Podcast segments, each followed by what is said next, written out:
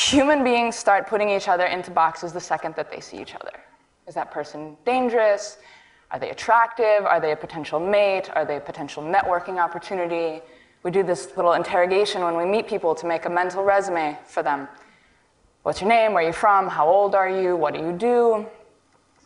Um, then we get more personal with it. Uh, have you ever had any diseases? have you ever been divorced? Does your breath smell bad while you're answering my interrogation right now? What are you into? Who are you into? What gender do you like to sleep with? I get it. We are neurologically hardwired to seek out people like ourselves. We start forming cliques as soon as we're old enough to know what acceptance feels like. We bond together based on anything that we can music preference, race, gender, the block that we grew up on. We seek out environments that reinforce our personal choices. Um, sometimes, though, just the question, what do you do, can feel like somebody's opening a tiny little box and asking you to squeeze yourself inside of it because the categories I found are too limiting, the boxes are too narrow, and this can get really dangerous. So here's a disclaimer about me, though, before we get too deep into this. I grew up in a very sheltered environment. I was raised in downtown Manhattan in the early 1980s, two blocks from the epicenter of punk music. I was shielded from the pains of bigotry and the social restrictions of a religiously based upbringing. Where I come from, if you weren't a drag queen or a radical thinker or a performance artist of some kind, you were the weirdo. it was an unorthodox upbringing, but as a kid on the streets of New York, you learn how to trust your own instincts. You learn how to go with your own ideas. So when I was six, I decided that I wanted to be a boy. I went to school one day and the kids wouldn't let me play basketball with them. They said they wouldn't let girls play, so I went home and I shaved my head and I came back the next day and I said, I'm a boy. I mean, who knows, right? When you're six, maybe you can do that. Um, I didn't want anyone to know that I was a girl, and they didn't. I kept up the charade for eight years. So, this is me when I was 11. I was playing a kid named Walter in a movie called Julian Po. I was a little street tough that followed Christian Slater around and badgered him. See, I was also a child actor, which doubled up the layers of the performance of my identity because no one knew that I was actually a girl really playing a boy. In fact, no one in my life knew that I was a girl. Not my teachers at school, not my friends, not the directors that I worked with. Kids would often come up to me in class and grab me by the throat to check for an Adam's apple, or grab my, my crotch to check what I was working with. When I would go to the bathroom, I would turn my shoes around in the stall so that it looked like I was peeing standing up. At sleepovers, I would have panic attacks trying to break it to girls that they didn't want to kiss me without outing myself. It's worth mentioning, though, that I didn't hate my body or my genitalia. I didn't feel like I was in the wrong body. I felt like I was performing this elaborate act. I wouldn't have qualified as transgender. If my family, though, had been the kind of people to believe in therapy, they probably would have diagnosed me as something like gender dysmorphic and put me on hormones to stave off puberty. But in my particular case, I just woke up one day when I was 14 and I decided that I wanted to be a girl again. Puberty had hit, and I had no idea what being a girl meant, and I was re- ready to figure out who I actually was. When a kid behaves like I did, they don't exactly have to come out, right? No one is exactly shocked.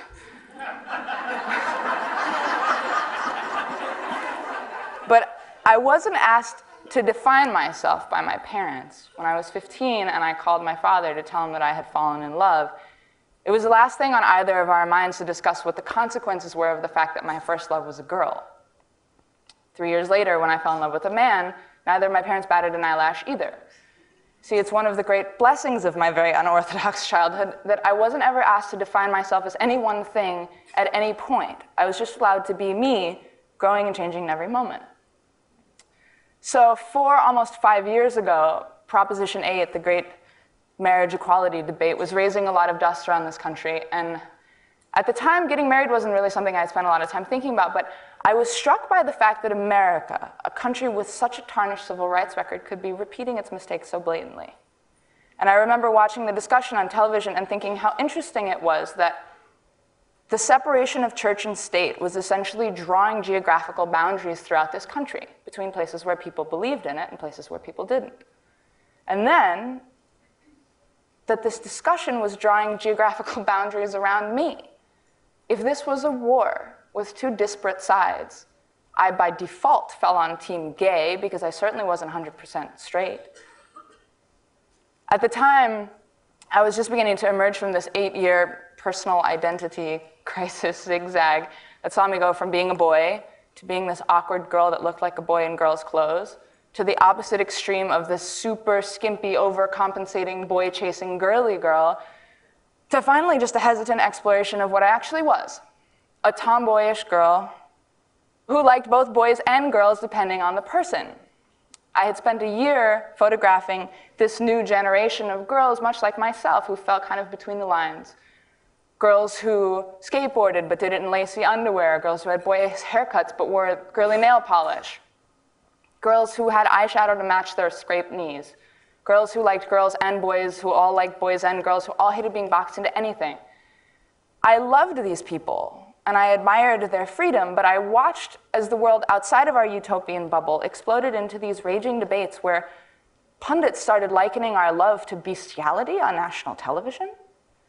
And this powerful awareness rolled in over me that I was a minority.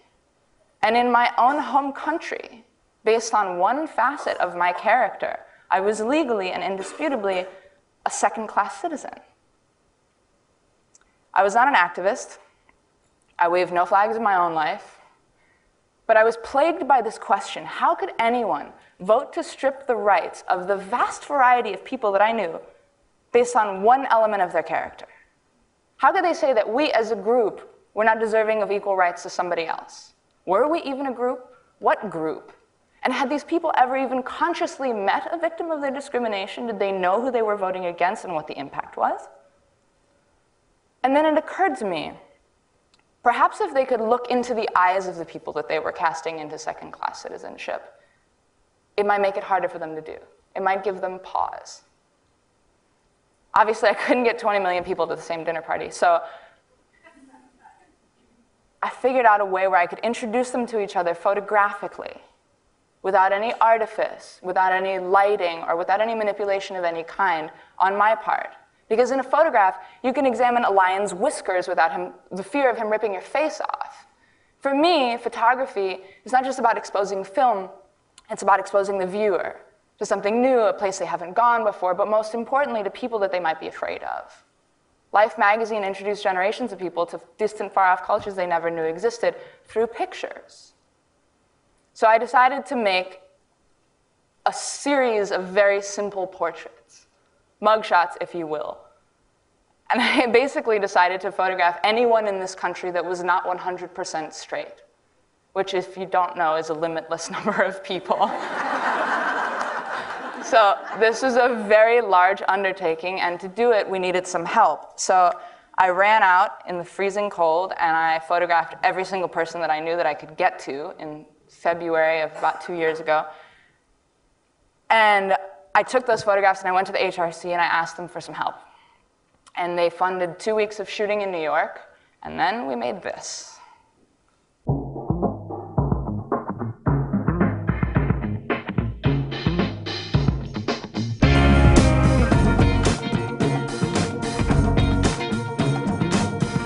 I'm iO Tillett Wright, and I'm an artist born and raised in New York City.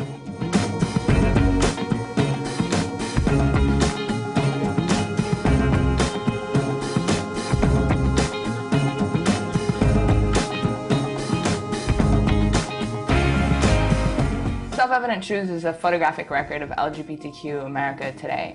My aim is to take a simple portrait of anyone who's anything other than 100% straight or feels like they fall on the LGBTQ spectrum in any way.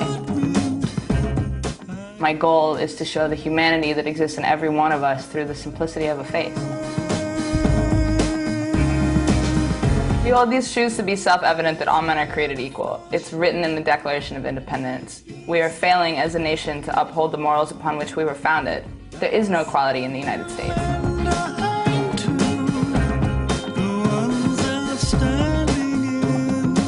It's when you don't have to think about it. It's simple as that. The fight for equal rights is not just about gay marriage. Today, in 29 states, more than half of this country, you can legally be fired just for your sexuality.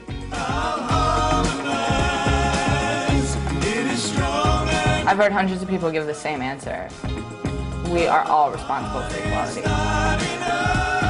So far, we've shot 300 faces in New York City, and we wouldn't have been able to do any of it without the generous support of the Human Rights Campaign.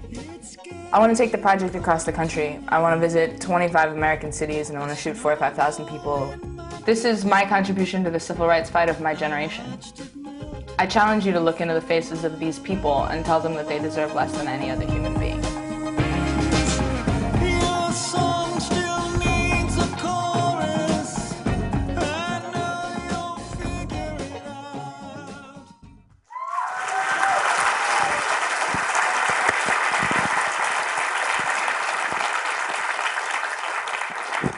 Absolutely nothing could have prepared us for what happened after that.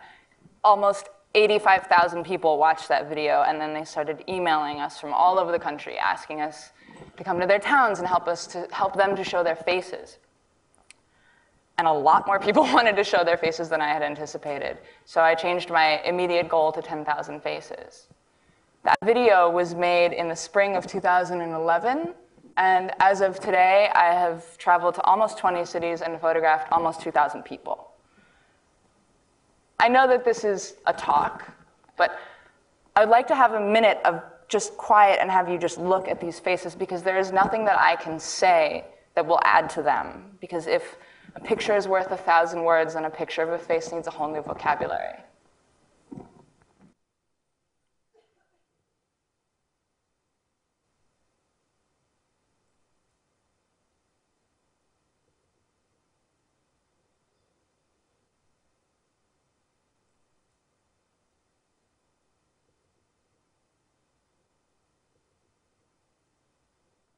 So, after traveling and talking to people in places like Oklahoma or small town Texas, we found evidence that the initial premise was dead on. Visibility really is key. Familiarity really is the gateway drug to empathy. Once an issue pops up in your own backyard or amongst your own family, you're far more likely to explore sympathy for it or explore a new perspective on it. Of course, in my travels, I met people who legally divorced their children for being other than straight. But I also met people who were Southern Baptists who switched churches because their child was a lesbian. Sparking empathy had become the backbone of self evident truths, but here's what I was starting to learn that was really interesting. Self evident truths doesn't erase the differences between us. In fact, on the contrary, it highlights them. It presents not just the complexities found in a procession of different human beings, but the complexities found within each individual person. It wasn't that we had too many boxes, it was that we had too few.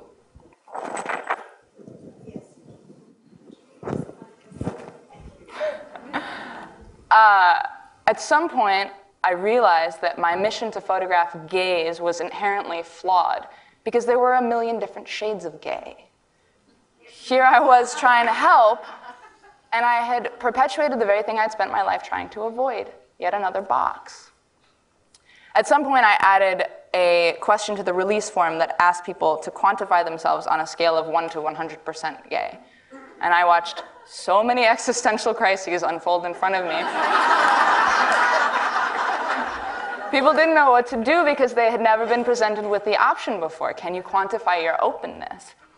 Once they got over the shock, though, by and large, people opted for somewhere between 70 to 95% or the 3 to 20% marks. Of course, there were lots of people who opted for a 100% one or the other, but I found that a much larger proportion of people identified as something that was much more nuanced. I found that most people fall on a spectrum of what I have come to refer to as gray. Let me be clear, though, and this is very important. In no way am I saying that preference doesn't exist. And I'm not even going to address the issue of choice versus biological imperative, because if any of you happen to be of the belief that sexual orientation is a choice, I invite you to go out and try to be gray. I'll take your picture just for trying. what I am saying, though, is that human beings are not one dimensional. The most important thing to take from the percentage system is this. If you have gay people over here, and you have straight people over here, and while we recognize that most people identify as somewhere closer to one binary or another, there is this vast spectrum of people that exist in between. And the reality that this presents is a complicated one because, for example, if you pass a law that allows a boss to fire an employee for homosexual behavior, where exactly do you draw the line? Is it over here by the people who have had one or two heterosexual experiences so far? Or is it over here by the people who have only had one or two homosexual experiences thus far? Where exactly does one become a second class citizen? Another interesting thing that I learned from my project and my travels is just what a poor binding agent sexual orientation is. After traveling so much and meeting so many people, let me tell you there are just as many jerks and sweethearts and Democrats and Republicans and jocks and queens and every other polarization you can possibly think of within the LGBT community as there are within the human race. Aside from the fact that we play with one legal hand tied behind our backs, and once you get past a shared narrative of prejudice and struggle, just being other than straight doesn't necessarily mean that we have anything in common. So, in the endless proliferation of faces that self evident truths is always becoming, as it hopefully appears across more and more platforms, bus shelters, billboards, Facebook pages, screensavers, perhaps in watching this procession of humanity, something interesting and useful will begin to happen. Hopefully, these categories, these binaries, these oversimplified boxes will begin to become useless and they'll begin to fall away. Because really, they describe nothing that we see, and no one that we know, and nothing that we are. What we see are human beings in all their multiplicity, and seeing them makes it harder to deny their humanity. The very least, I hope it makes it harder to deny their human rights. So, is it me particularly that you would choose to deny the right to housing, the right to adopt children, the right to marriage, the freedom to shop here, live here, buy here? Am I the one that you choose to disown as your child or your brother or your sister or your mother, your father, your neighbor, your cousin, your uncle, the president, your policewoman, or the fireman? It's too late. because I already am all of those things. We already are all of those things, and we always have been. So please don't greet us as strangers. Greet us as your fellow human beings. Period. Thank you.